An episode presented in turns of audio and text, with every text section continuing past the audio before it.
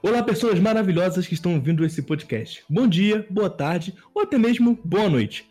Você pode ter caído aqui de paraquedas e não sabe nada que está acontecendo, não sabe como você parar aqui, alguém te mandou um link ou você ficou sabendo. Eu não sei, mas de qualquer forma, muito obrigado por aparecer. Olha só, já ganhou um agradecimento de cara. Não pode dizer que a gente não te deu nada. Enfim, Basicamente, você caiu num podcast do site Indicação. É um projeto totalmente novo que tem como foco fazer análise, artigos e podcast sobre jogos indie. É, eu, junto com o pessoal da equipe, achou que tinha uma necessidade muito grande de fazer um conteúdo voltado para essa indústria mas na, na verdade para esse nicho da indústria de jogos, que são jogos indie, e como a gente gosta bastante desse tipo de jogo, a gente decidiu fazer esse site e basicamente ir à frente com isso. E olha só, aqui estamos. Esse quadro se chama Indie da Vez, e ele basicamente é um quadro onde vamos falar sobre quais indies a gente andou jogando. É interessante porque vamos acabar recomendando ou não um jogo e também falando um pouco das nossas experiências meio que de jogador para jogador. Então, vamos aprender como fazemos isso junto com vocês mas ao mesmo tempo também vai ser uma coisa bem legal e uma opinião bem embasada no fato de, do que a gente sentiu jogando e você pode acabar se identificando ou não. Pra quem não me conhece, meu nome é Davi, mas eu conhecido na internet como Hayato, então a maioria me conhece como Davi Hayato. E eu comecei esse projeto com dois amigos, já já vou falar sobre eles. E, bem, basicamente, o fato é que agora estou aqui. para quem não me conhece, eu produzo conteúdo na internet já faz um, um, tempinho, mas agora esse projeto é o que eu quero me dedicar bastante. Se você está ouvindo aí esse podcast, vai lá, acesse o site do Indicação, que provavelmente está no link na publicação desse post, e conheça mais dos nossos conteúdos. Além de podcasts, também temos conteúdo escrito. Certinho? Eu também estou na Twitch como Taberna do Rayato, no YouTube também como Taberna do Rayato, mas vocês podem me encontrar mais lá no Twitter, onde você pode trocar ideia e achar os outros links, que é DaviRayato42. O Rayato se escreve com H e Y, e não, não é Yato, não é Bernardo, de Taverna do Bernardo, meme interno, mas estamos aí. Salve para todo mundo que já me acompanha. E basicamente isso. Esse sou eu, gosto de falar de joguinhos, estou aqui fazendo exatamente isso.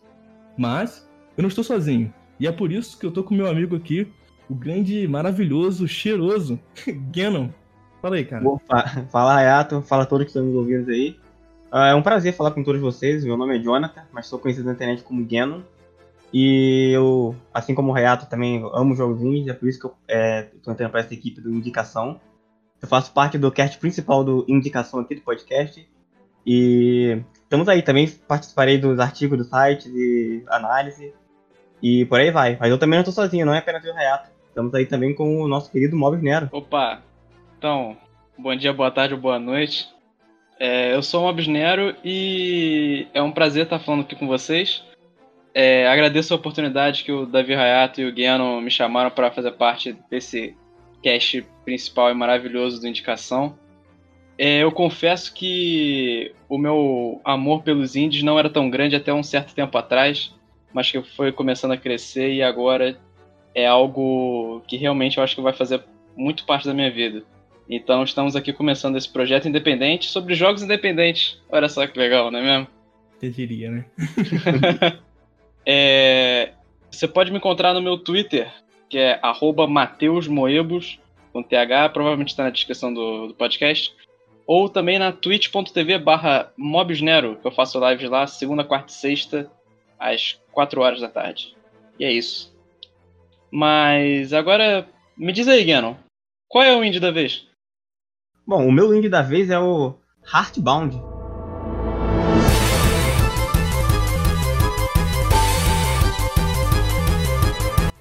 Um jogo que foi lançado em meados de 2018 aí, em até antecipado.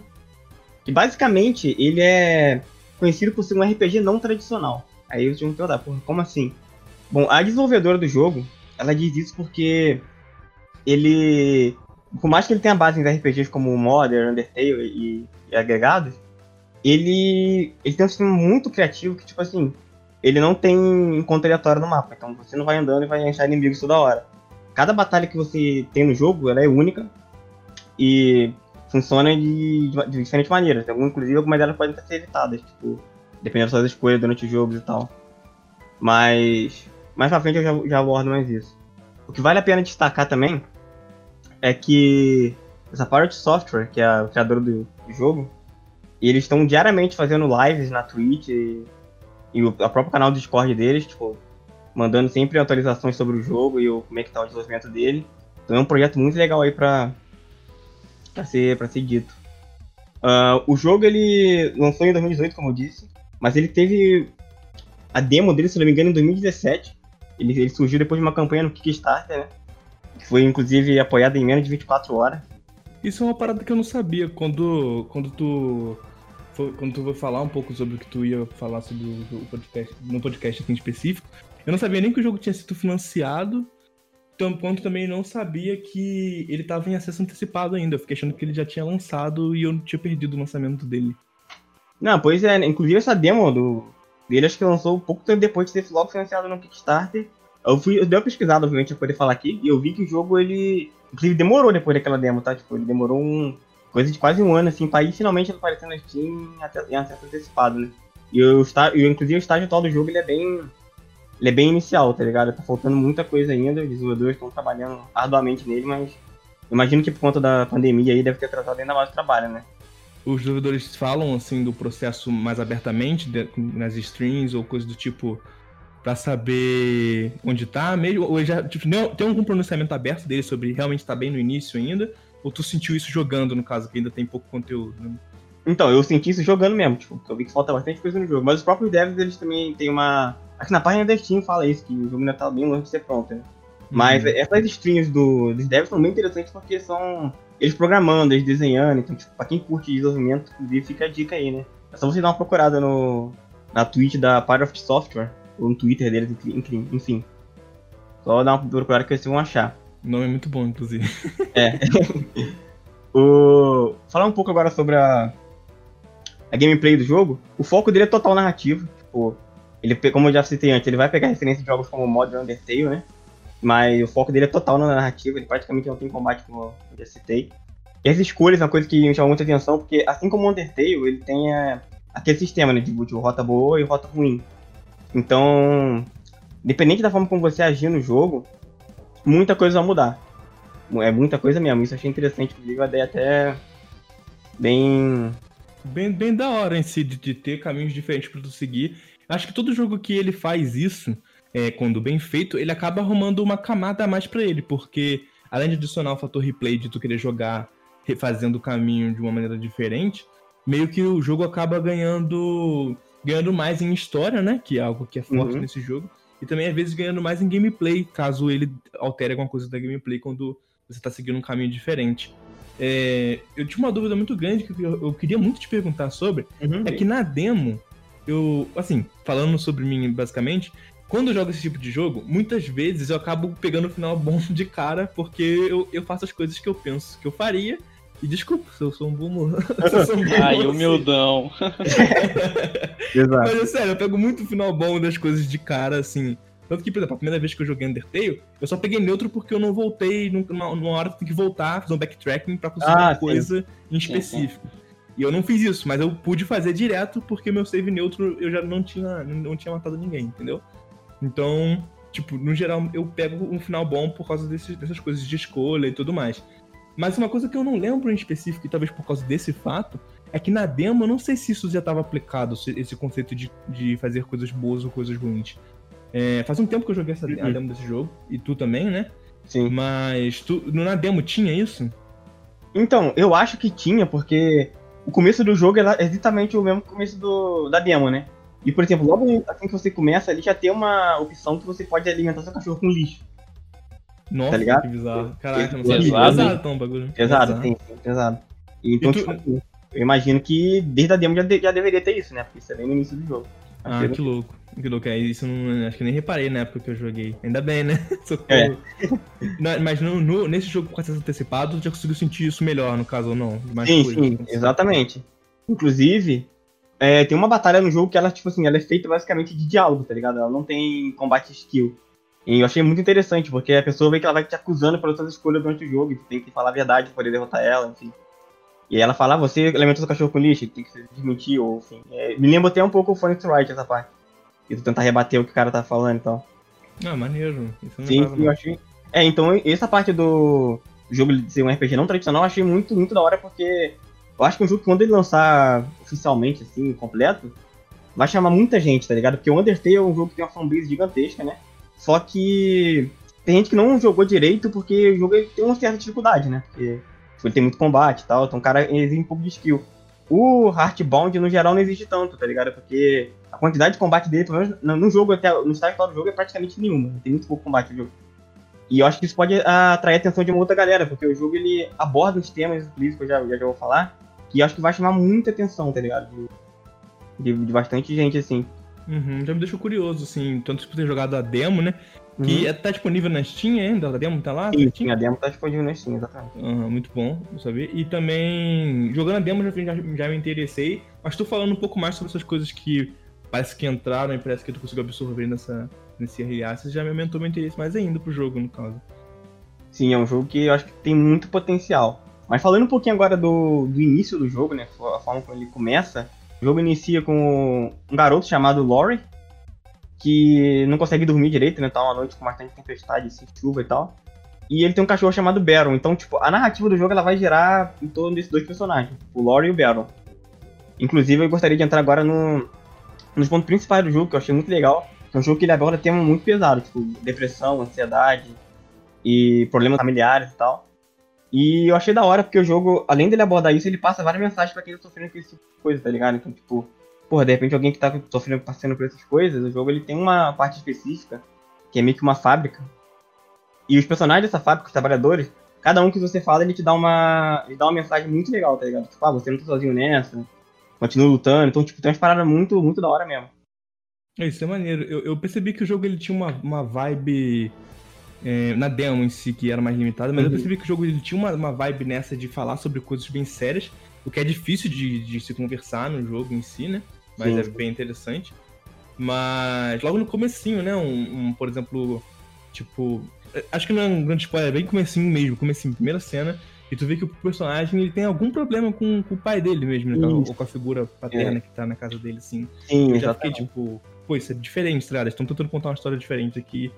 E eu fiquei muito curioso sobre pra onde eles iriam com isso, assim, assim, depois dessa demo. Sim, então, e é realmente, acabou virando um dos pontos mais da hora do jogo, porque eles abordam esse tema de uma maneira muito legal, tá ligado? Como eu tô falando, ainda mais colocando dicas e conselhos para quem tá passando por isso. Eu achei bem interessante, né? Do, do que eu joguei. O... Uma coisa que o jogo também tem muito é o carisma dos personagens, né? Que já é meio que padrão dos jogos nesse estilo mais modern, Undertale e tal. Tanto os personagens principais, o Lore e o Baron, como o secundário que você vai encontrando durante a, durante a história, assim, é muito da hora os personagens. Tem uma personalidade incrível eu tô muito, muito curioso para ver que vai, como é que vai ser o futuro dele no geral. Só que, como eu disse, o único problema do jogo em si até agora é a parte de estar tá, tá, tá antecipado, né? Então, tipo, eu, eu zerei o jogo. Zerei não, né? Que nem tem como zerar ainda. Eu joguei, tipo, duas horas de gameplay que eu acho que é o que tem pronto, tá ligado? Então ele tá no estágio bem, bem inicial ainda, infelizmente. Uhum. É um jogo que ele tem muito potencial para acrescentar muita coisa ainda. Tipo, as áreas que o jogo amostra ter, assim, no geral, acho que vai ser bem da hora. E outra coisa, por ele estar em acesso antecipado, ele também tem bastante problemas com a linguagem em português em geral. Tipo, ele tem muito erro de tradução e em algumas partes o jogo tá totalmente em inglês. Do nada, o jogo tá jogando ele em português e do nada ele fica em inglês, tá ligado? Tu tem que só aceitar e seguir porque não tem jeito. Ah, que doido, eu não sabia disso não. Sim, sim, mas é porque. Como eu falei, né? Acesso antecipado, os caras estão num estágio bem inicial ainda, infelizmente. Uhum. Esse jogo, sim, por, pelo fato de de que, pra quem não, não tá conseguindo visualizar o jogo, basicamente, até peço licença pro Guian, no caso ele queira uhum. explicar uhum. isso melhor de certa forma. Ele é um jogo naquela, bem na pegada, de certa forma, meio que Undertale mesmo, né? Visão é top-down, né? Vista de cima. Uhum. E o protagonista pode interagir com os objetos do cenário e tal. Mas tem essa batalha diferenciada. E eu fico pensando, cara, que eu acho que, tipo assim, como desenvolvedor, eu, eu, eu vejo que esse tipo de cenário é um, é um tanto mais difícil de trabalhar quanto um cenário mais chapado 2D mesmo, né? Tipo, mais, mais tradicional como um jogo de plataforma, né? Obviamente que tu tem ó, várias variantes, tipo detalhamento que o cara tá colocando, mas os cenários uhum. do jogo são, são bem bonitinhos, né? O visual do jogo é bem bonito. Sim, sim. Aliás, entrando nesse ponto que tu tocou aí, é uma coisa que eu ia elogiar isso. O gráfico do jogo é muito bem feito, mano. A pixel art do jogo é, tipo, é muito bonito, tá ligado? Uhum. Todas as áreas, assim, tanto das casas como dos interiores, dos personagens em si também, as animações também são bem da hora de se ver. Então a, a pixel art desse jogo é muito bem, muito bem trabalhada mesmo. Aí meus parabéns pros artistas. E A trilha sonora também, a trilha sonora também tem aquele, aquela vibe bem modern, tá ligado? Que me chamou muita atenção, as músicas são bem bonitas. Eu não sei se chega ao nível de Undertale, né? Mas ainda assim é, é uma trilha sonora bem boa. Bem boa mesmo, pelo menos das músicas que eu ouvi até agora. E uma coisa que eu gostaria de, de falar pra galera que gosta de jogo é, tipo, encorajar o pessoal a tentar dar uma chance pro jogo, tá ligado? Eu sei que ele tá no estágio mais inicial ainda, tipo, como eu disse, ele falta bastante coisa pra ser pronto, mas se você curte esse estilo, de, esse estilo de jogo, procure lá na Steam, baixar a demo. Se você curtir, dá uma chance. O jogo tá custando agora 20 reais e o preço cheio dele, né? Não sei quanto fica em promoção, mas foi o que eu paguei. E eu acho que vale muito a pena, porque além de você ter um jogo que é muito bom, você vai ajudar no desenvolvimento dele, né? E, tipo, eu acho que é um jogo que realmente vai merecer muita atenção no futuro, assim, mano. Pelo assunto que ele aborda, a mensagem que ele passa, tá ligado? Eu acho que é um jogo que ele merece muita atenção, assim, em geral. Então eu tô aqui pra recomendar muito pra você que curte esse jogo lá na Steam. Pelo menos baixar demo, se não quiser comprar. Dá uma olhadinha no projeto e tal. Como eu disse, reforça aqui também que a Power of Software tá todo dia atualizando o projeto. Quem tem interesse, dá uma procurada no Discord deles aí, lá na Twitch. Os caras estão realmente trabalhando firme no jogo, acho muito legal. E minha perspectiva pro futuro, esse jogo é bem alta no geral, porque os temas que ele aborda, eu acho, tu disse, né? É um problema bem complicado, né? É difícil de falar, mas eles uhum. conseguem falar isso com bastante maestria, assim. Dão dicas muito da hora para quem tá passando por esse tipo de coisa. Então eu acho que a gente precisa de mais jogos assim, mano. E a, a jogabilidade também dele de ser bem única, de não obrigar a ter uma certa habilidade em combate e tal. Acho que realmente me chamou muita atenção e eu tenho bastante confiança que isso vai ser um baita de um jogo assim no futuro. Não sei quando lança, não faço ideia, mas eu tenho certeza que quando lançar assim vai ser um, um baita de um jogão, mano. Então fica aí a minha recomendação pra todo mundo que, vai, que, quer, que quiser conhecer o Heartbound. É isso aí, bravo demais. E eu mesmo recomendo também só pela demo. Acho que vale a pena demais, velho. Achei muito legal ter trago esse, esse jogo pra comentar. Até porque eu não tinha notícia, muita notícia dele, velho. Muito foda. Sim, sim. Mas, alterando o Moebus, qual o indie da vez? Cara, eu vou falar sobre Celeste.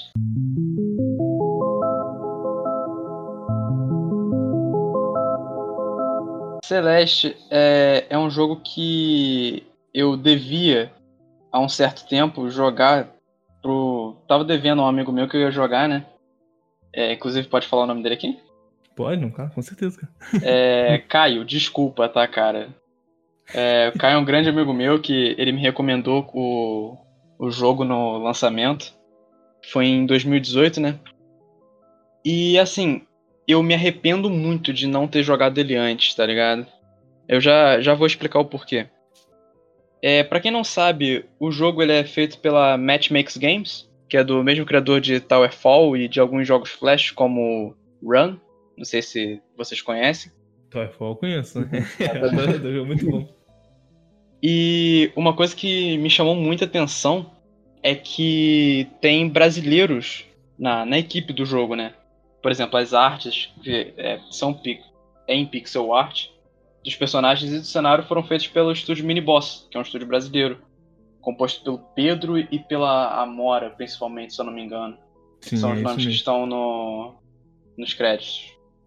Tô, tô falando certo, né? Não tô... Tá falando certinho. O estúdio Mini Boss é um estúdio muito da hora, que, que particularmente eu acompanho o, o trampo deles, tanto no Twitter quanto no, em qualquer lugar que eles podem postar alguma coisa em si. que, cara, tipo, se permite adicionar aqui rapidinho, é um estúdio, tipo, BR que merece muito destaque, cara. Não só pelo, pelo eles ter participado de jogos tão da hora quanto Towerfall, que eles também participaram, e o Celeste, quanto pelos jogos que eles mesmos fazem por eles, por eles saca? Sem, sem, sem o matching especificamente, né? Embora os jogos deles, esse conjunto dele, desses dois grupos, formem jogos maravilhosos, no caso, né? Eles combinam, e... né? Exato. Eu recomendo demais não só acompanhar o, o, a parada do mini boss, o serviço, o trabalho deles, quanto acompanhar se você tem interesse em aprender pixel art, porque no próprio site deles eles têm um agregado de vários tutoriais sobre sobre criação de pixel art. É bem maneiro, assim. Eu, é. eu mesmo já cheguei a usar quando tava aprendendo. Da hora, da hora demais. Eu não sabia que tinha isso no site dele. Interessante. É, muito da hora, muito da hora. Mas Também pode, sabia, pode, tocar É maneiro demais. É, é gratuito esse, esses tutoriais da, da Miniboss? Cara, se eu não me engano, são sim, todos gratuitos. Eu pelo menos vi tudo, tudo gratuito lá no site certo. Posso falando com a besteira, vai ver alguma coisa com conteúdo adicional. Mas o que eu vi é tudo gratuito. Infelizmente, tá tudo em inglês, se não me engano. Mas Tá, tá lá, o conteúdo tá, tá exposto gratuitamente tal. Tem uns gifzinhos mó bonitos, velho. Pô, de, de como, como fazer as coisas, como animar as coisas especificamente, acho muito legal. Então dá pra tu ver que o pessoal, tipo, gosta muito do que faz e quer não só transmitir conhecimento pra frente, mas também, tipo, é um time que, eu- que eu respeito muito, mano. Eu curto muito o trabalho deles num, num geral, velho. Da hora, da hora mesmo. Mas o Celeste, ele, ele foi um jogo tão tão importante, eu diria assim, para a época do lançamento dele, que ele até ganhou os prêmios de melhor jogo indie e o, o jogo mais impactante da The, Games, The Game Awards em 2018. E a trilha sonora é tão bonita que ela ganhou o prêmio da ASCAP Composers Choice Awards em 2019. A trilha sonora, ela é, é original, ela é uma trilha sonora única, que, que Hum. tem a trilha sonora do jogo normal e tem a trilha sonora dos B-sides. Depois eu explico o que é B-side, pra não perder linha de raciocínio. não, beleza, vai lá. É... Então, a história inicial, a premissa inicial do jogo é você joga com a Madeline, Madeline, como você preferir pronunciar, e é, você está no Canadá e o seu objetivo é escalar a Montanha Celeste. Justo? Certo? Ok? Ok? é basicamente É, o, a ideia principal do Celeste é que ela foi. é, O jogo ele foi feito em quatro dias numa Game Jam pro console fantasia chamado Pico 8. Não sei se vocês conhecem. Conheço. É, e Game Jam me traz péssimas lembranças com o Hayato, mas tudo bem. Com o Ganon também, mas beleza. que isso, cara? O que as pessoas vão pensar? Não é brincadeira, brincadeira. Só não falar mais ou menos o que que é o Pico 8 ou, ou não, não? Ou posso... É, se quiser falar, pode falar. Eu creio que Assim- você vai explicar melhor do que eu, pra falar a verdade. Não, eu assim, eu não manjo muito desse lado, mas eu acho que ele é uma parada muito interessante. Pra, pro ouvinte que, que tá escutando, que não faz ideia do que é Pico 8 aí, é, vou tentar falar mais ou menos, mas você pode pesquisar pra entender melhor sobre o assunto. Mas basicamente é. Resumindo é o que o, o, o Mobius disse: é um console fantasia. Tem esse, esse console, que no caso é o Pico 8, que é basicamente um. Tipo como se fosse um emuladorzinho de alguma coisa, mas é como se ele fosse um console falso, né? Pra computador onde você pode programar e criar jogos direcionados para ele. Então você tem uma linguagem própria para criar o jogo dentro dele e você joga dentro dele. É quase como se tipo existisse como você programar dentro do Game Boy um jogo para Game Boy e rodar ele lá dentro. Então, muitas vezes as pessoas tanto usam isso para ensinar um pouco de lógica de programação e fazer com que a pessoa crie um jogo pequeno, né, porque ela tem limitações fictícias como paleta de cores e coisas do tipo mas também é uma ferramenta bem legal pra Game Jam, porque você é obrigado a fazer uma coisa mais curta mesmo, mas que seja interessante, né? Então, essa parada do, do Celeste do Pico 8 aí, ser desenvolvido do- no Pico 8 é uma informação maneira, assim, que acho que nem, nem todo mundo que, que, que manjou mais ou, ou que pesquisa um pouco tá ligado, né, sobre essa Game Jam em si. Pô, da hora, da hora. Eu não sabia que o Pico 8 ele era usado muito pra. pra ensinar mesmo, sabe? Pra ensinar lógica de programação, como você falou. Não sei se seria a a melhor recomendação que eu daria, até porque no final das contas a linguagem que você vai usar no Pico 8, se eu não me engano, só serve para o Pico 8, mas Uhum. como lógica de programação é meio que universal, tipo, os conceitos de lógica se aplicam em linguagens diferentes, mas a lógica é meio que entre, a- entre muitas aspas, tá, gente? Programadores não me matem. É, a lógica é uma só, meio que meio que faz com que você a pessoa saia do zero, entendeu? Mesma coisa, por exemplo, com um RPG Maker da vida, porque por mais que tenha várias limitações, você pode ensinar, ensinar lógica de programação pra pessoa lá dentro, entendeu? Entendi. Não sei se é a melhor forma, cada um vai aprender de uma maneira diferente, talvez melhor do que a outra, mas no geral é, eu acho que é legal eles fazerem isso. assim. Da hora, da hora. Mas. é, eu acho o Celeste um jogo relativamente simples, sabe? no- Em, em questão dos controles. Porque tem o botão de pulo, o botão de agarrar e o botão de corrida, que é o dash, né? Você pode dar tanto um dash no ar quanto um dash no chão. E são só esses três comandos, assim, sabe? Tem algumas me- mecânicas específicas, como você usar o dash e pular para você pular mais longe e tudo mais mas os comandos mesmo, os controles são só esses. E eu queria dizer possivelmente eu vou ser um pouco xingado agora, que o jogo, de certa maneira, ele é um pouco fácil. Porque tem no, no jogo tem é, alguns tipos de colecionáveis, que são os morangos e os corações de cristais, cristal, whatever. que, assim, eu senti dificuldade só em pegar morangos e os morangos e esses corações, sabe? Porque se você fosse traçar uma uma linha reta, tipo, da onde você começa, não não linha reta porque tem os obstáculos, né, mas traçar um, um caminho de onde você começa até onde você tem que ir, talvez você consiga pegar ele, fazer esse caminho relativamente fácil, sabe?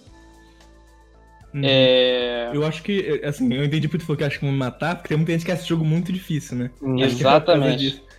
E eu, assim, eu concordo contigo, eu acho que. É... Acho não, tenho certeza de que ir atrás dos morangos é, dá, dá uma, uma dificuldade completamente diferente pro jogo, assim de, de ter telas de que tu vai ficar muito mais tempo do que tu, tu estaria se você tivesse só passado normalmente, né? Mas eu, eu, eu realmente acho, eu fico. Eu não sei se eu consigo concordar que é um jogo fácil, assim, sem tirando isso, né? Embora a primeira vez que eu joguei, eu admito, eu desisti, porque tava muito difícil. E a segunda vez que eu joguei, eu falei, não vou me preocupar com os morangos. E eu fui direto, zerei quase que, quase que, tipo, em, acho que em dois dias, três dias eu já tinha fechado o jogo, tá ligado? Pior que eu concordo com o que o, que o Mobus falou, porque quando eu joguei foi a mesma coisa, eu morri praticamente só nessas partes de tentar pegar no morango, assim, né? Quando as partes de seguir a história era bem tranquilo mesmo. É, inclusive, eu não sei se realmente eu tô falando isso, porque antes de jogar no meu, no meu Switch, eu joguei no Switch desse meu amigo Caio, sabe?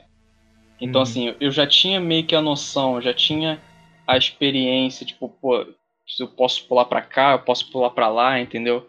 Eu já tinha meio que essa noção. Mas é, até uma coisa que eu já ia falar na, lá na frente, mas eu falo agora, que tela, as telas de dicas desse jogo são muito boas. Por exemplo, tem uma tela de dica que é que os morangos só serve para você mostrar para seus amigos. Assim, ele não vai afetar nada do jogo. É só para você pegar e falar, caramba, peguei um morango. Yay! Uhum. Entendeu? assim, não é algo para você se preocupar. Se tá atrapalhando a sua experiência no jogo, mano, você deixa passar e que você vai ter um jogo maravilhoso, entendeu? Sim, experiência própria aqui, velho. Eu desisti dos morangos e fui muito mais feliz com o game. com certeza. Mas, agora falando um pouco mais, assim, da minha experiência, é... eu queria falar um pouco sobre a curva de dificuldade do jogo, que a primeira fase, eu, eu já tinha jogado ela um pouco, né? Mas pegando alguns morangos lá, acho que eu morri por volta de 70 vezes, mais ou menos. A segunda fase, não, não sei se é porque eu já estava mais familiarizado com os controles, eu não morri tanto. Então, assim, provavelmente eu já estava mais acostumado. Mas da segunda pra terceira, meu amigo, foi um absurdo de difícil. A dificuldade ela subiu numa maneira surreal, de verdade. É, eu falei a parada dos morangos, mas eu joguei só a primeira e a segunda fase sem pegar os morangos. Eu não tentei a terceira, porque a terceira me deu um certo trauma pegando os morangos, então eu falei, deixa pra lá, tá ligado? Nem queria mesmo mostrar pros meus amigos os morangos. mas. Mas sobre. Assim. Por que, que eu acho também que a fase 2 foi mais fácil para mim do que a fase 1? Porque eu eu joguei de uma maneira que talvez não devesse ter jogado. Que era jogar, sei lá, fase 1 e o lado B da fase 1. Para quem ainda não jogou Celeste, o lado B é assim, você tá na, na fase 1 e tem um colecionável nela que é uma fita cassete. Entendeu? Lado A, lado B, an, an. e e assim, quando você termina a fase, você libera o lado B dela e é um é, tipo, é muito mais difícil. Normalmente você sai do, do chão onde você começa e você só toca o chão de novo quando você acaba a tela onde você tá, entendeu? Quando você meio que chega no fim do daquele é, no fim daquela tela mesmo. Mas então, é, por, talvez por eu ter jogado o lado B da fase 1 antes da fase 2, eu já tava mais ligado nessa de tipo de reflexo, sabe? Meu reflexo já tava mais atento. Uhum. Sacou? O lado B é uma parada mais. tanto mais difícil, né? Quanto. Basicamente é tipo um extra mesmo, você não precisa disso pra Sim, passar. não, né? total, total. Mas eu imagino, cara, eu não, não pensei nisso. Eu não joguei o lado B das coisas, joguei pouquíssimas fases no lado B. Então, realmente, nem, nem pra pensar, mas faz sentido que tua skill tenha, tenha aumentado muito pra segunda fase, se tu jogou o lado B da primeira, né? Antes de ter jogado a segunda em si, né? Exato, exato. Mas. É, eu acho que assim, tipo. É o, que- é eu tava falando antes sobre os morangos. Se você quer ter uma experiência legal do jogo, é, joga no seu tempo, tranquilamente, em modo normal, sacou? Se você quiser um desafio, pega os lados B pra jogar que, pô, vai ser, vai ser um desafio muito bom. Inclusive, é muito bom mesmo. Uhum. É, Agora eu queria falar um pouco também sobre o- os cenários dos jogos, do- das fases. Que, assim. Eu confesso que a primeira vez que eu joguei, eu joguei o jogo duas vezes, tá? Tipo, nesse meio tempinho. É, a primeira vez que eu joguei, eu joguei realmente preocupado em pegar morango, terminar a fase. Pegar crista- coração de cristal, terminar a fase. Depois que eu terminei o jogo, eu fui. é, fui do início ao fim observando os detalhes. O quão detalhado é o, uma- algumas fases, o cenário. A primeira fase tem alguns outdoors, assim, porque era, é uma cidade antiga, né? É a primeira fase, então eu posso falar, tá, gente? Desculpa Sim, qualquer é- coisa. assim, só pra, pra pessoal que, tá, que não viu o jogo, acho difícil, Celeste, pra visualizar melhor, tipo. Tem, tem como tu dar uma explicada como é que é, a, como é é a visão do jogo antes de tu entrar nesses detalhes específicos, assim? Ah, sim. É, é um jogo. É assim, o, o jogo. Uma fase ela é dividida em várias telas fixas. Sabe? É, é como se fosse um, um platformer. Só que a tela é fixada. Você começa num ponto e você tem que chegar até outro. Com alguns obstáculos no meio do caminho, alguns espinhos, ou coisas que vão facilitar a sua, sua trajetória, como blocos que se movem, é, molas que te jogam pra cima ou pros lados. Entendeu? Uhum. O jogo é basicamente, tipo, pra pessoa, pessoa que tá em casa que não viu o jogo, acho muito difícil, porque esse jogo é bem conhecido, né? Mas visualiza mais ou menos um jogo tipo, tipo bem 2Dzão, mas com essa essa parada que eu acho muito interessante que o Mobius falou, que é o fato de que ele é dividido em telas, cara. Isso causa momentos muito bons. Na minha opinião, tipo, isso essa é parte crucial do ritmo do jogo, que é sempre preciso Sim. passar mais uma tela e mais uma Uhum, tela, tá uhum. ligado? Isso é muito da hora, então, então tipo, pixel art lindão, né? E Pô, maravilhoso. e é, basicamente é isso, assim, só pra vocês visualizarem mais ou menos que é um joguinho 2D, de plataforma e tal, com esses detalhes maravilhosos aí. Desculpa, que agora o Mobius vai Não, Falar. tudo bem, tudo bem. que é um ponto muito É. grande do jogo, né? Oi? Que é um ponto muito grande do jogo, né? Muito forte. Não, certeza, certeza. E tem uma, tem uma fase, ainda continuando na minha experiência, assim, né? Tem uma fase que envolve muito vento. E tipo, como é um jogo que você pula e usa dash pra um lado, usa dash pro outro, o vento influencia muito. E essa fase foi muito difícil pra mim, pegando os morangos e tudo mais. Mas quando eu tava chegando no final, o vento parou. E a, e a trilha sonora, que tipo, bateu de uma maneira muito boa. Que começou, tipo, era uma música muito frenética a fase inteira. E no final ficou bem tranquila. E tinha um pôr do sol no fundo, com aquelas nuvens. Nossa, quase chorando só de lembrar, mano. Mano, é muito bonito, é muito Cara, é- que parte é é muito bonito. Gente, Celeste, nossa, é maravilhoso de você ver. Se você não quer um jogo difícil, assim, eh, se você não quer um jogo que talvez seja difícil, pega só pra assistir, vale a pena, de verdade. E tem um detalhe muito importante que, assim, eu- na hora que eu olhei, eu achei muito incrível, assim.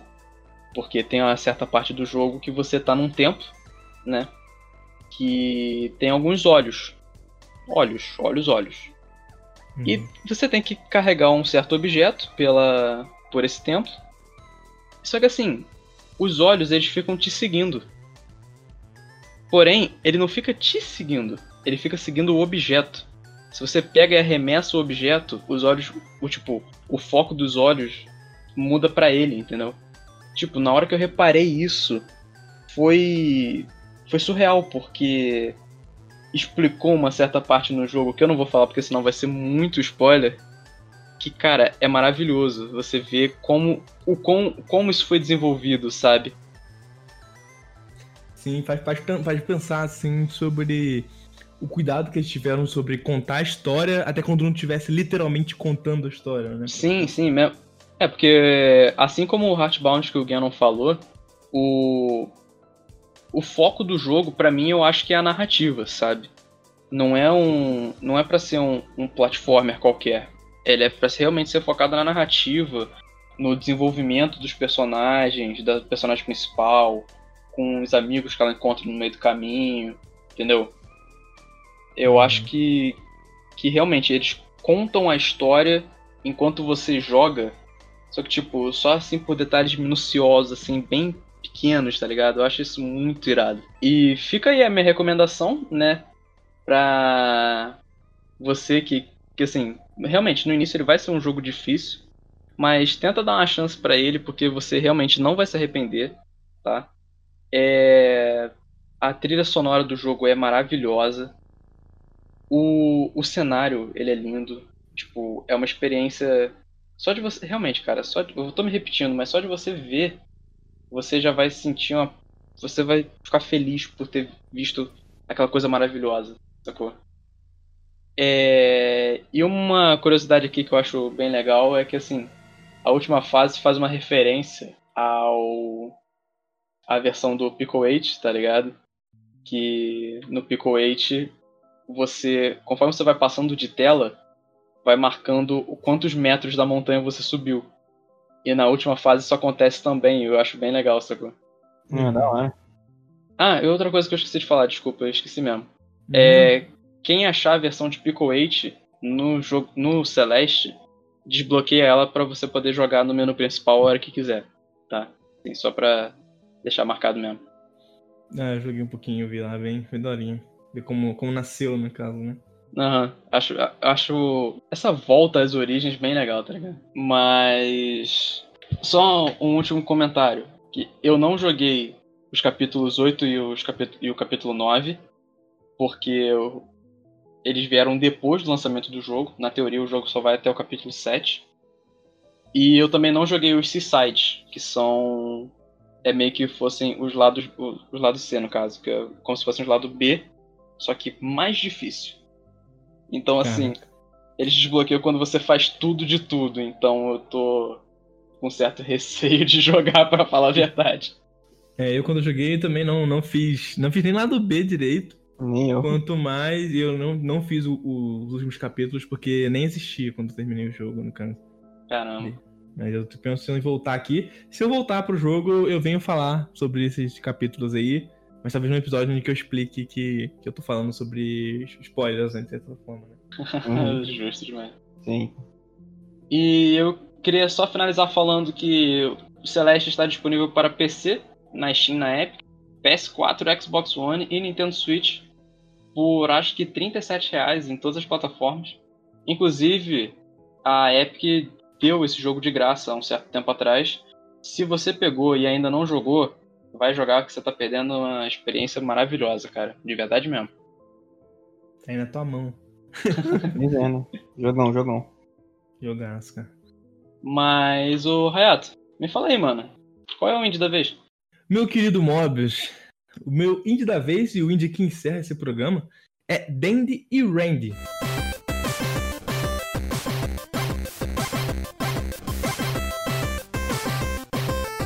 Então, para quem não conhece esse jogo, porque honestamente eu conheço só mais uma pessoa que já me falou sobre esse jogo que tinha jogado e tinha curtido ele.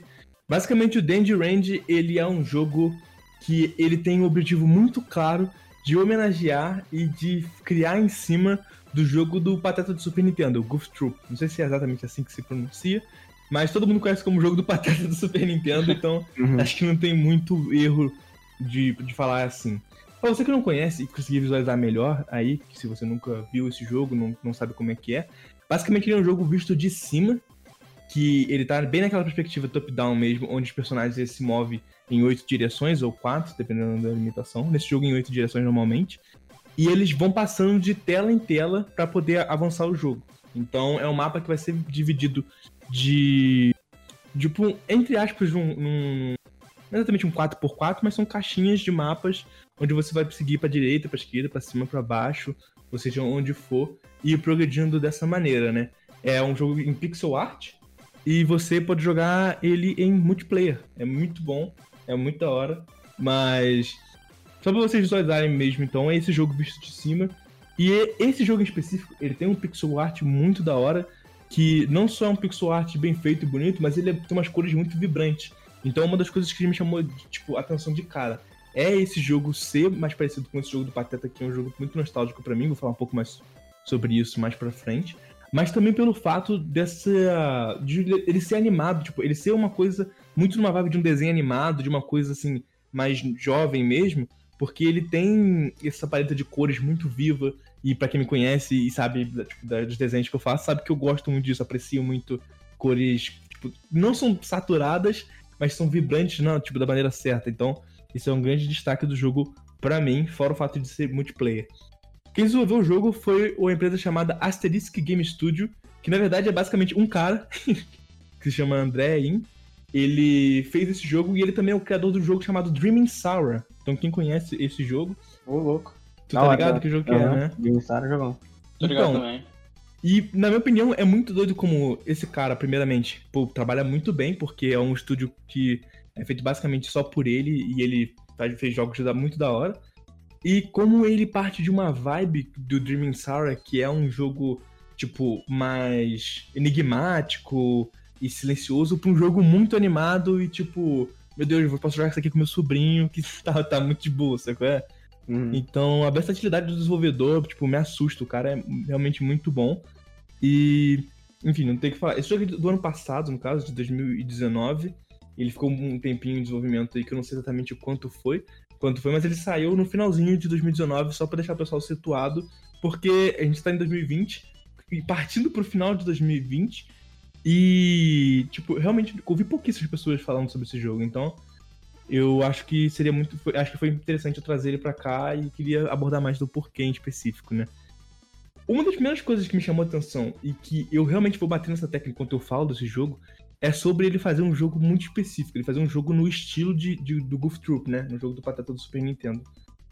Que, cara, tem uma coisa em desenvolvedores de jogos indie, e eu falo isso por conta própria também, mas eu sei que isso é uma tendência da indústria, que é o fato de que quando os desenvolvedores estão desenvolvendo seus primeiros jogos, a maioria deles, eles sempre acabam fazendo uma coisa que é. É tipo aquele. O desenvolvedor vai desenvolver aquilo que ele jogou no passado. Então, por isso que teve uma leva antigamente que todo mundo estava fazendo seu Mario. Depois disso, teve uma leva de uma galera que já tava fazendo jogos um pouco mais diferentes, que pareciam com outros jogos antigos. E eu acho que esse é um dos maiores motivos. Vamos separar talvez disso com um podcast ou um artigo mais trabalhado. Mas eu acho que esse é um dos principais motivos do porquê Metroidvania é um dos gêneros mais fortes na indústria indie. É basicamente sobre o fato de que os desenvolvedores, basicamente, muitas vezes replicam aquilo que eles são apaixonados quando eram mais novos. E Metroidvania marca pra caramba, né? Faz Exato. sentido. Então, base- isso não é uma teoria minha, isso é uma coisa geral que é meio que sabida, né? Igual eu falei, né? Eu, eu sinto que isso é meu, mas ao mesmo tempo é uma coisa que acontece, de fato, né? E eu ficava pensando, porque existe um, nessa biblioteca de jogos muito vasta, porque jogo é- tem uma pluralidade, uma pluralidade tão grande que tem jogo, tipo, sei lá, tanto pra sua avó, pra sua tia, pra uma criança, pra um adolescente, pra um adulto jogar. E às vezes você nem sabe que esse jogo existe, né? Então, eu achava muito curioso que, dentre esses jogos que acabam se perdendo e acabam não virando referência pra um jogo novo, o jogo do Pateta ele é relativamente conhecido. Então, eu, assim, obviamente que isso tá dentro da minha bolha, mas eu não conheço quase que nenhum jogo mais recente que tenta fazer uma coisa mais específica igual ele fazia. Porque ele não é só um jogo que é visto por cima, mas ele tem um jeito como ele faz as coisas, a maneira como ele aborda as coisas que ele faz dentro do jogo é muito específica pro tipo de jogo que ele é. Quem já jogou sabe mais ou menos da estrutura que eu tô falando, e eu vou explicar um pouco mais pra frente sobre isso. Mas isso me chamou a atenção, tipo, de uma maneira que eu, eu tipo, falei, cara, eu tenho que jogar esse jogo. E chegou a hora, né? Uhum. É, o jogo, falando sobre o desenvolvedor ainda, só pra poder, tipo, encerrar essa parte, porque eu acabei esquecendo de falar sobre isso, é que, até onde eu sei, a maneira que, que o, o André In, ou a Stage Game Studio, trabalha, é muito interessante, e eu acho que eu queria falar sobre isso quando eu falasse sobre o jogo, Porque, bem ou mal, é, a galera que vai, que, que eu imagino que acompanha o indicação, tem interesses em jogos indie e às vezes até quer desenvolver seu próprio jogo indie. E uma coisa que esse desenvolvedor faz em específico, que ele fez isso no Dreaming Sarah, e se eu não me engano eu vi numa entrevista com ele, que infelizmente acho que não tá mais no ar essa entrevista, então não pude dar uma checada, mas acho que aconteceu a mesma coisa com esse jogo aqui, é que basicamente ele desenvolve o jogo, mas ele não cria as músicas. As músicas ele pega da internet. Ele basicamente conhece as músicas pela internet quando ele vai garimpando e conhecendo músicas que ele vai ouvindo de várias pessoas que desenvolvem sons e, e disponibilizam e mostram o trabalho. Ele entra em contato com essa pessoa e ele fala sobre botar as músicas da pessoa dentro do jogo dele. Então, isso é muito doido porque é maneiro porque mostra que o fato de que você pode não ter especialidade numa coisa e você poder terceirizar isso, isso é bom mesmo você sendo desenvolvedor sozinho, no caso, né? Uhum. Obviamente dando os devidos créditos, ou contratando a pessoa, ou realmente avisando se o som for, de graça que o jogo vai estar no jogo pago, ou coisa do tipo, né? Pelo amor de Deus, gente, não sai pegando música dos é, outros assim, do é. nada. Mas eu acho muito legal, porque o Dreaming Sarah, talvez eu possa falar desse jogo uma outra vez aqui quando eu rejogar, mas o Dreaming Sarah em si, ele até conta que ele ouviu as músicas antes de fazer o jogo. Então, quando ele fazia o jogo, ele ficava ouvindo as músicas do, de um cara, que acho que era um cara francês, se não me engano. Ele ficava ouvindo as músicas do cara enquanto ele fazia, tinha as ideias pro jogo. Então a música não só inspirou pro, ele pro jogo, quanto o cara só foi responder para ele um ano depois sobre se ele podia usar as músicas ou não. E o jogo estava quase finalizado, tá ligado? Então eu acho muito maneiro esse ponto específico. E no Dandy Range, pelos créditos que aparecem no jogo, eu acho que ele fez a mesma coisa. As músicas não são dele, é uma música que ele acabou terceirizando de outra pessoa que eu fico surpreso quanto encaixa bem, porque a música parece que é feita pro jogo. Então acho que é um trabalho de garimpar também aí, né? Como se eu tivesse escolhido qualquer música, né? Sim. Mas para você que é desenvolvedor, eu acho que é muito interessante você pensar dessa maneira sobre. Porque muita gente fica assim, ah, mas eu não sei fazer música, ou não sei fazer arte e tal. Tipo, a internet tá aí, cara. Então é incrível que tem um desenvolvedor que mostre isso como exemplo, por exemplo. Vários fazem isso, né? Mas até o próprio Top Fox ele fez uma parte do Undertale sozinho, mas existem algumas artes e coisas dentro do jogo que não foi ele que fez, né? Uhum. Então, fica aí só batendo o martelo sobre essa parte do desenvolvimento em si. Falando sobre a história do jogo, é, é até engraçado falar sobre história do jogo, né? Porque esse tipo de jogo não costuma ter muita história. Muita história, é, sim. Só tem um contexto para você saber onde você tá e por que você tá fazendo o que você tá fazendo, né? E nesse jogo não é muito diferente. Basicamente, tem esses dois personagens, que é o Dandy e o Randy, que inclusive são muito carismáticos e muito bonitinhos. Que no caso, o Dandy, eu posso estar confundindo porque os nomes são muito parecidos, mas é isso. O Dandy é um coelhinho azul e o Randy é um patinho rosa. Então, tipo, eles são muito bonitinhos, assim, o design deles são, é muito legal. Tipo, como é podcast, vocês não estão vendo aí agora, mas se vocês pesquisarem, vocês vão ver que é um jogo muito carismático em criação de personagem e paleta de cores, como eu falei antes. E eles, tipo assim, é muito doido porque são dois personagens mó fofinhos, mas a história, é bagulho, tem, um, tem uma coisa meio crítica ao capitalismo. Eita. porque basicamente o objetivo deles é que eles estão muito endividados. E o Dandy, ele achou um panfleto que falava que se eles fossem numa certa ilha, eles conseguiriam encontrar uma pedra que, tipo, acho que é conhecido como uma pedra celestial. E é basicamente a ideia do Dandy é que eles peguem essa pedra e vendam pra pagar as dívidas deles. Então, tipo, é um bagulho, é um bagulho que ao mesmo tempo é, é, é, tipo, ah, só uma historinha, mas é engraçado do tom que ele pega, né? Tipo, né? Por exemplo, oh não, nossa amigo foi capturado. Tipo, estamos endividados, o que vamos fazer? Tá Eu acho bem legal essa pegada, assim, do, que o jogo puxa, né? E vindo num tom muito de aventura, do tipo, pô, vamos lá resolver essa parada, vamos nessa ilha então, vamos ver como é que é. E é bem interessante.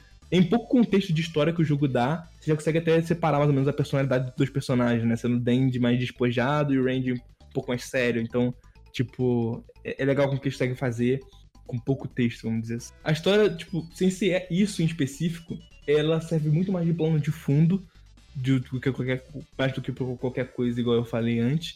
E meio que os diálogos que acontecem dentro do jogo, porque assim como no, no jogo do Pateta, assim, vou, vou falar muito sobre assim como no jogo do Pateta, mas não tem jeito, cara. O jogo é realmente uma homenagem, tipo, uhum. direta a esse jogo, no caso, né?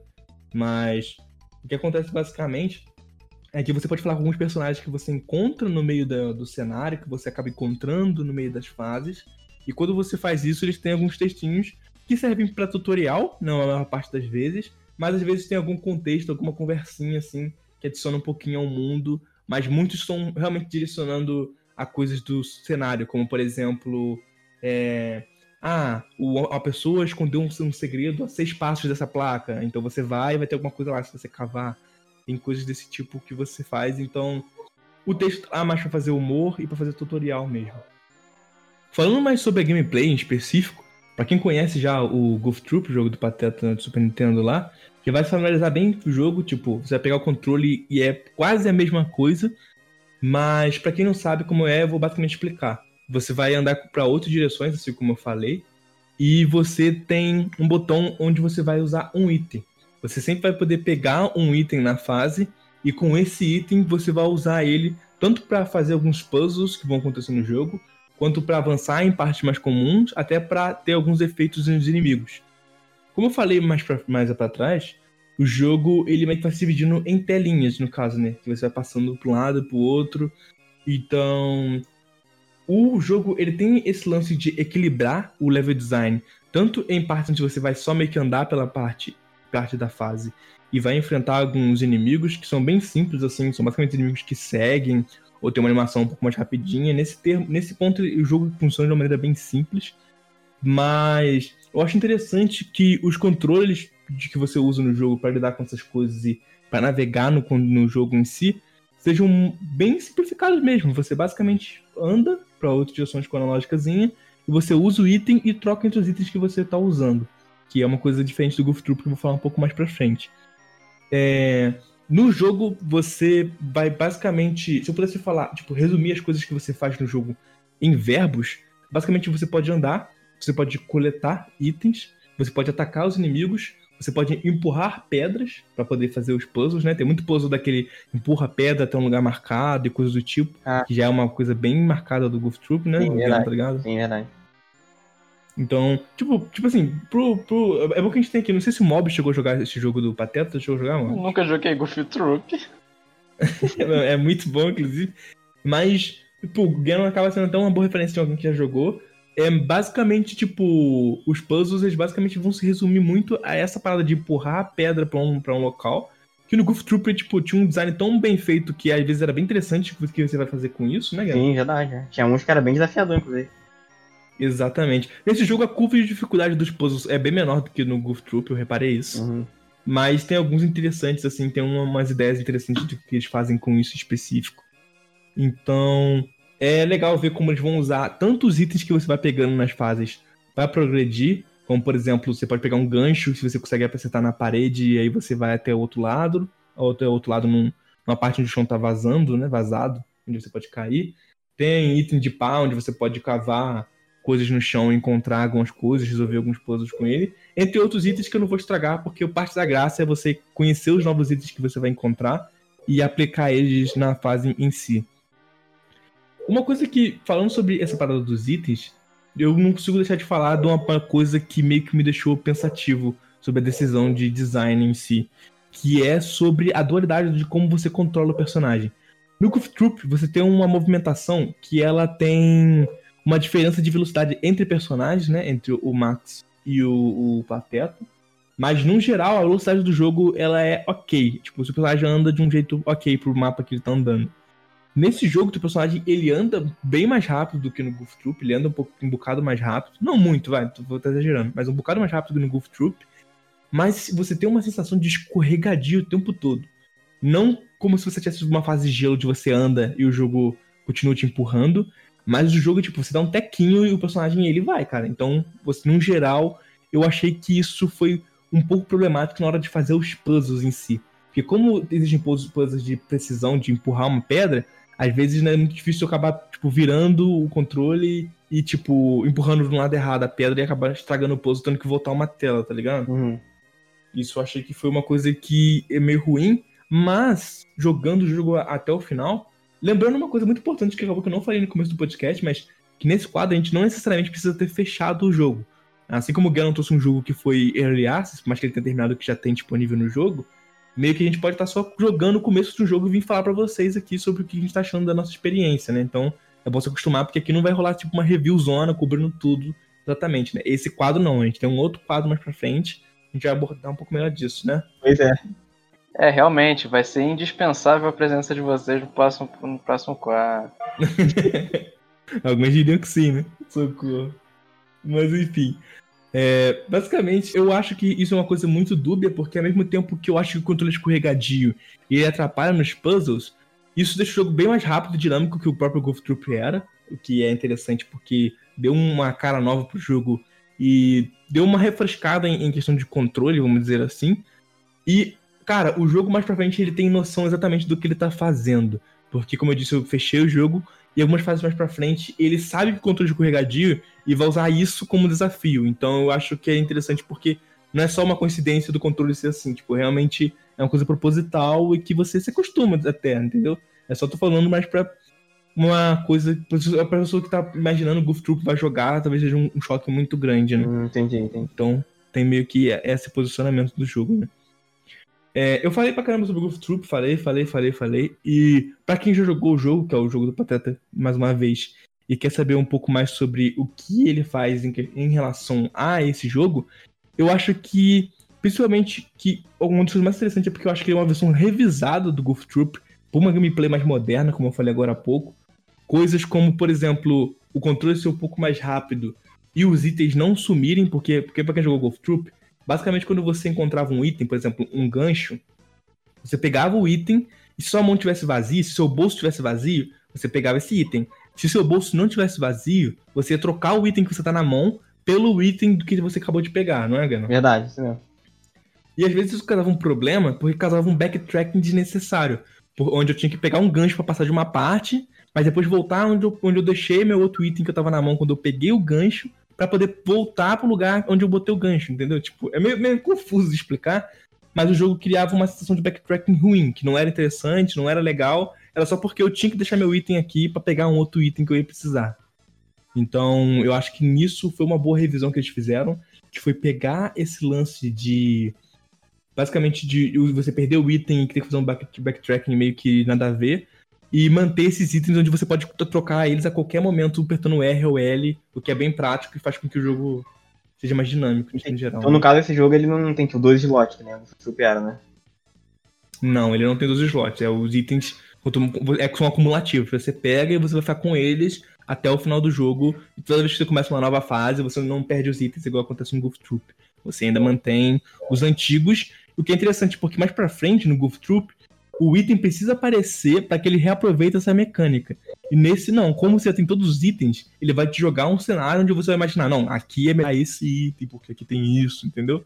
Ah, então, é, eu acho que isso é uma, uma, foi uma boa modernizada que eles deram nessa, nessa gimmick de usar itens do jogo, no, no caso, né? Sim, com certeza. Já, tipo, pelo que tu falou, de foi uma melhor absurda, né? Porque o, o Free Troop, acho que era o maior problema dele, era esse. Tipo, lembro que as fases finais, principalmente, que é muito isso, de ter que pegar aquele gancho, usar no lugar, aí deixar a chave, aí depois que tu o gancho tu voltava, pegava a chave, abria uma porta, aí às vezes tinha que voltar a pegar outro gancho e ficar nessa. Lembro que as fases finais era muito chato por conta disso. Uhum. E a chave era um item que você segurava no bolso também, então às vezes você achava um item útil lá, isso. porque você precisava da chave, no caso. É, eu podia trocar por causa da chave, verdade. Exatamente, vou falar um pouco sobre isso nesse jogo em específico também. Mas uma outra coisa que eu pude, pude notar é, sobre isso em específico é que no jogo do Pateta, no Golf Troop, você tinha como jogar com o Max e com o Pateta. E entre eles tinha uma diferença de gameplay que o Max era mais rápido, mas ele era mais fraco. O que, que isso quer dizer na gameplay? Que quando ele atacava um inimigo, ele precisava, por exemplo, ele sempre ataca um inimigo ou paralisando ele com algum item, tipo esse gancho que a gente tá comentando, uhum. ou tacando coisas do cenário nos inimigos, certo? Certo. Aqui é a mesma coisa, você tem que tacar caixas nos inimigos e coisas, frutas e coisas do tipo para derrotar eles. Mas no Goof Troop, o Max tinha que sempre dar duas cachotadas no inimigo, enquanto o Pateta só precisava de uma. Então o Pateta era mais lerdo, mas ele era mais rápido. Mais forte, no caso, né? E isso era bom e ruim, que por mais que tivesse as, cada um tivesse as suas particularidades, existiam partes em que o, Pateta, o Max acabava se ferrando, porque por mais que ele seja veloz, num cenário onde a tela é meio quadradinha, às vezes você ficava encrencado ou, tipo, contra a parede, e não adiantava você tacar uma coisa no inimigo, porque ele precisa de duas dois ataques do Max pra, pra morrer. Então seu amigo que tá jogando de pateta te fica vindo te salvar, no caso, né? Pior que é verdade, pior que é. Sim. Igual eu falei, não é ruim necessariamente, é interessante, mas esse jogo ele não tem isso. Tanto o Dandy quanto o Randy, eles conseguem matar os inimigos é, base numa caixa, uma caixada só, o que deixa o jogo mais equilibrado nesse ponto de, de tanto você se virar sozinho, quanto do seu amigo te, não te ajudar toda hora, saca? Uhum, Acho que Acho que nesse ponto isso é, é bem interessante, no caso. Falando sobre as chaves, que a gente acabou comentando agora há pouco, no Goof Troop você pegava as chaves e tinha que levar com você para abrir portas, mas nesse jogo as chaves elas não só parte do progresso, quanto elas são objetivo. Você vai ter sempre quatro chaves coloridas durante a fase, e essas chaves não abrem só portas, a porta do boss final, mas como também abrem portas que vão fazer você progredir entre as, entre as partes dela. Então, você andando pelo mapa, você vai passar por partes você vai ver que tem uma porta colorida, e você já pensa, ah não, beleza, quando eu tiver a chave vermelha eu tenho que voltar aqui. O que é legal porque o mapa do jogo ele não vem aberto, e você tem um mapa diferente do Golf Troop, né? E quando você olha esse mapa dentro da fase, ele meio que vai marcar uma cor coloridinha onde você viu uma porta. Então isso é legal porque ajuda a exploração e você se interessa em, em, em ir vários lugares do mapa sem se perder. Infelizmente, se você morrer, você vai perder seu mapa e vai perder todo o progresso de puzzle que você fez. Então, se você fez um puzzle que abre uma parte de um outro mapa e você morreu todas as vidas, você e seu, e seu amigo, amiguinho, você vai voltar e você não vai lembrar onde está aquilo, e você chegando lá, você vai precisar refazer o puzzle. O que não me incomodou muito, tipo assim, de cara eu fiquei meio incomodado, mas depois não me incomodou muito, uhum. porque esse jogo, assim como o Golf Trooper, nas fases não são tão longas assim. Acho que o máximo que eu levei numa fase foi, tipo, 20 minutos, e foi, tipo, na penúltima fase, saca? Ah. É, então, não vai tomar muito do seu tempo nesse ponto. E, e, basicamente isso, conseguindo essas quatro chaves, você basicamente chega no final da fase. Mas chegando no final da fase, você vai sempre enfrentar um chefe. O que é uma coisa que é a marca registrada, basicamente, desse jogo do Goof Troop, que tinha chefes muito interessantes, que envolvia o item que você ganhou na. Uma coisa meio Zelda até, né, se for pensar, né? Porque geralmente o, esse chefe que você enfrenta, ele envolve um pouco do item que você pegou nessa fase, no caso, né? Verdade. É, cara, não tinha pensado nisso até agora, né? Eu nem, nem pensei, mas agora que eu tô falando, eu lembrei. Que Zelda tem muito disso, né? Principalmente na, na estrutura mais antiga, né? Não do Breath of the Wild, que já, já tá diferente, isso em específico. É... E, no geral, cara, eu, eu, tipo, gostei bastante do jogo. E eu, tipo, eu achei ele divertido, eu achei ele bonito. E, cara, as músicas em si são muito, tipo... Eu, um, tem uma coisa engraçada que eu joguei ele, ele junto com a minha namorada, então com certeza esse jogo de multiplayer fica muito mais divertido, mesma coisa com o jogo do Pateta, então recomendo que você jogue com alguém. Você pode jogar sozinho, é, vai ser divertido, mas obviamente com alguém junto vai ser muito mais divertido, na minha opinião. E tem até uma coisa engraçada que tinha umas músicas que eram tão legalzinhas, tão, tipo, alto astral, que eu ficava meio que dançandinho assim. Caramba. E a minha namorada ficava rindo, né? Tipo, de, de, que eu tava fazendo palhaçada com a música do jogo, mas é porque a música do jogo é muito cat, assim, tipo, tem uma, umas partes do sample que elas parecem muito aquela música para grudar na sua cabeça. Então me lembrou uma vibe meio jogo de Super Nintendo mesmo, que como os tempos eram mais curtos, é, tinha alguns momentos das músicas em que ficava mais na sua cabeça, no caso, né? Uhum. Tipo, pô, tipo Zelda Link to the Past, que obviamente que é meio roubado, mas tipo, o, o Hyrule Field anda tan, tan, tan, tan, tá ligado? Sim, sim. Depois aquilo fica na tua cabeça, né? Então, é muito, é muito maravilhoso. Essa parte da música ajudou bastante, agregou bastante o jogo, o que me faz lembrar que foram músicas escolhidas e não desenvolvidas para o jogo, né? Até é onde eu lembro, tá? Posso estar falando besteira, mas é mais ou menos isso que aconteceu com o Dream Sara e com esse jogo. Né? E é incrível, cara. É, é incrível essa parte do, do, do, da construção do jogo em si, tanto gráfica quanto gameplay, quanto em música, para um jogo que é bem simples e bem curtinho, cara. Ele tem essa estrutura, tipo, que é basicamente, tipo, se não me engano, são cinco fases no jogo, cinco ou seis fases no jogo inteiro onde você está explorando essa ilha, cada uma com um tema tipo de gelo, fogo, floresta e coisas do tipo, né? Aham, sim. Mas tem de uma boa gameplay, cara. Dá pra você jogar com a pessoa e se divertir bastante. Igual eu falei, eu acho que você não vai gastar mais que 20 minutos em cada fase, mas isso, tipo, eu já, tava, já tô acostumado a jogar Golf Troop, né? Então, algumas fases eu fiz em muito menos que isso, tipo, em 8, 10 minutos.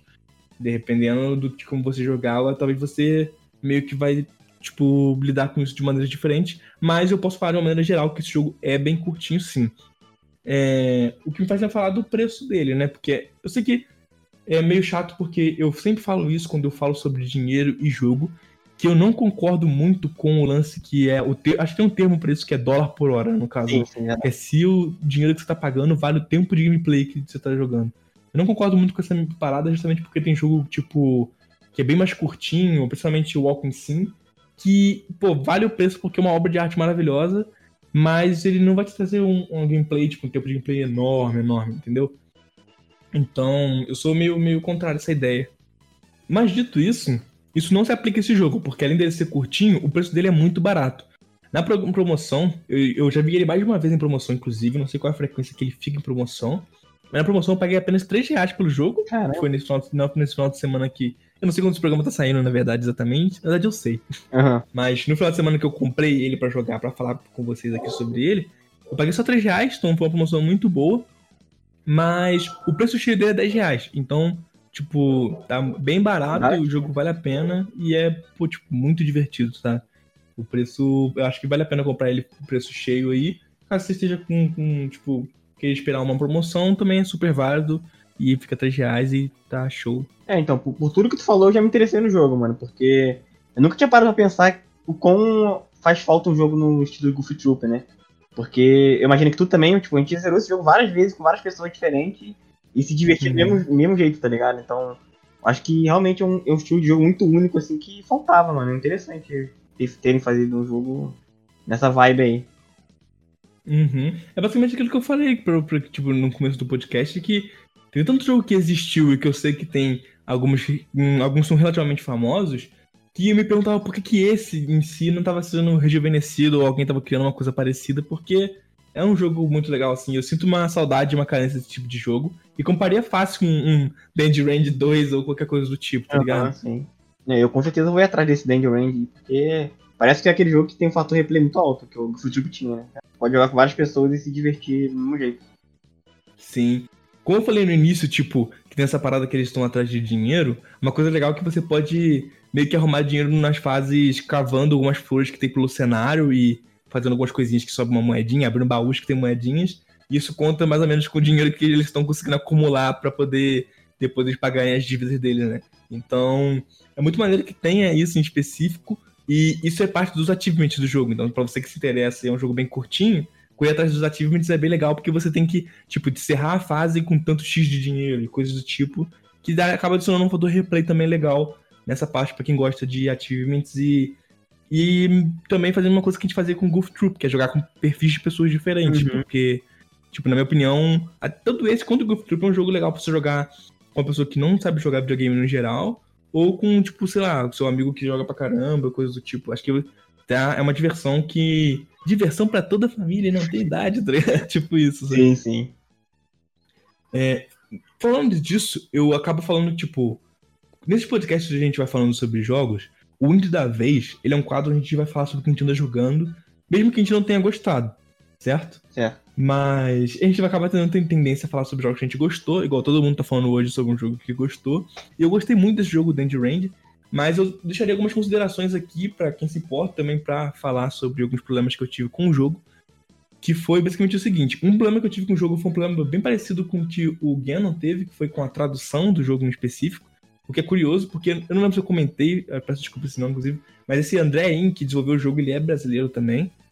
É, então é um jogo BRzão esse jogo. E a tradução em português ela tem problemas, mas ela não tem problemas porque ele não fez uma tradução em português normal, até porque ele fala português. Uhum. Mas é porque a fonte em que ele escolheu, ou não sei se deu algum problema em si, hum, não sei como explicar, mas acho que essa fonte não tem acento. Então, todo lugar onde aparece acento tem um espaço, o que acaba tanto meio que deixando alguns textos meio esquisitos, quanto faz com que uma, algumas partes do texto sejam comidas na primeira tela do jogo, que é onde estão te explicando a história. Isso assim não vai te atrapalhar, mas é só um adendo que eu tô falando aqui. Você pode jogar o jogo de boa e a história ela é mega importante, você vai conseguir ler a história, mas só, enfim, para destacar assim, que essa primeira fonte não tem acento, mas a do jogo, dentro do jogo tem. Mas foi um problema que eu reparei e eu queria comentar aqui uhum. sobre também, né? Mas como não é o foco, é só isso e o controle escorregadio que depois você se acostuma. Fora isso, não tenho do que reclamar. Esse jogo, ele basicamente para mim foi uma visita nostálgica ao Golf Troop, mas com essa cara muito nova e eu acho que esse jogo ele tem moral para ser dito como uma homenagem muito bem feita do Goof Troop. Então, para todo mundo que já gosta do Goof Troop, eu recomendo bastante o jogo do Pateta lá no Super Nintendo. Mas para quem não gosta, eu recomendo porque é um jogo fácil de jogar, fácil de ensinar para alguém que não joga para poder jogar com você.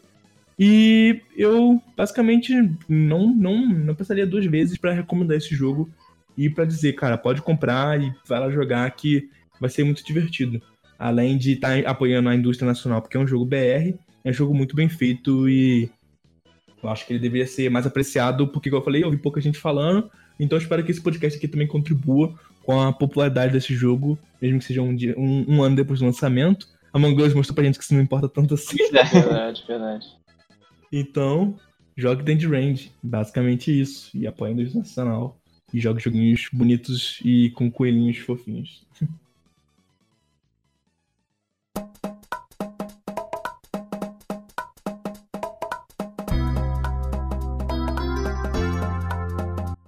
Então, pessoas, basicamente foi isso. Esse foi o Indie da vez, que é o quadro onde falamos o que andamos jogando de jogos indie por aí, né? Eu e meus coleguinhas aqui de trabalho.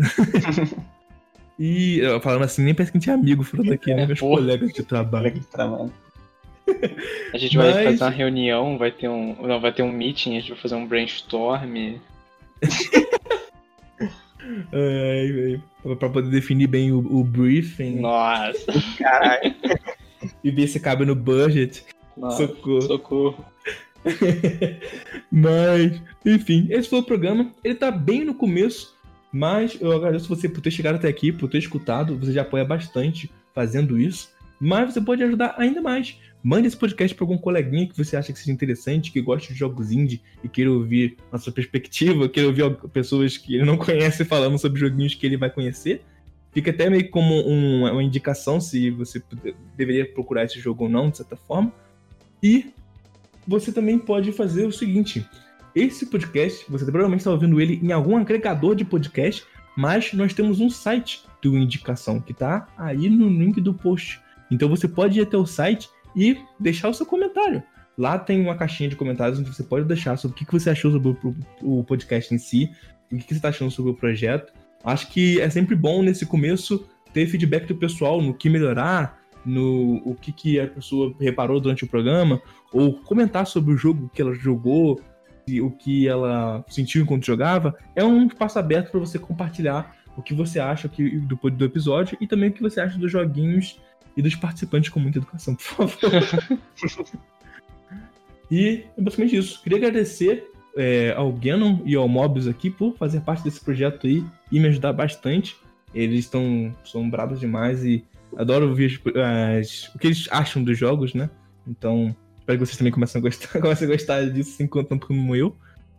E gostaria de convidar você a continuar. Segue a gente aí no seu agregador de podcast. Continue ouvindo tudo que a gente fizer por aí. Segue a gente no, aqui no Spotify e em outros lugares. Só fica de olho que vai sair muita coisa boa, vai sair muita coisa legal ainda desse site, certo? Então a gente vai ficar por aqui.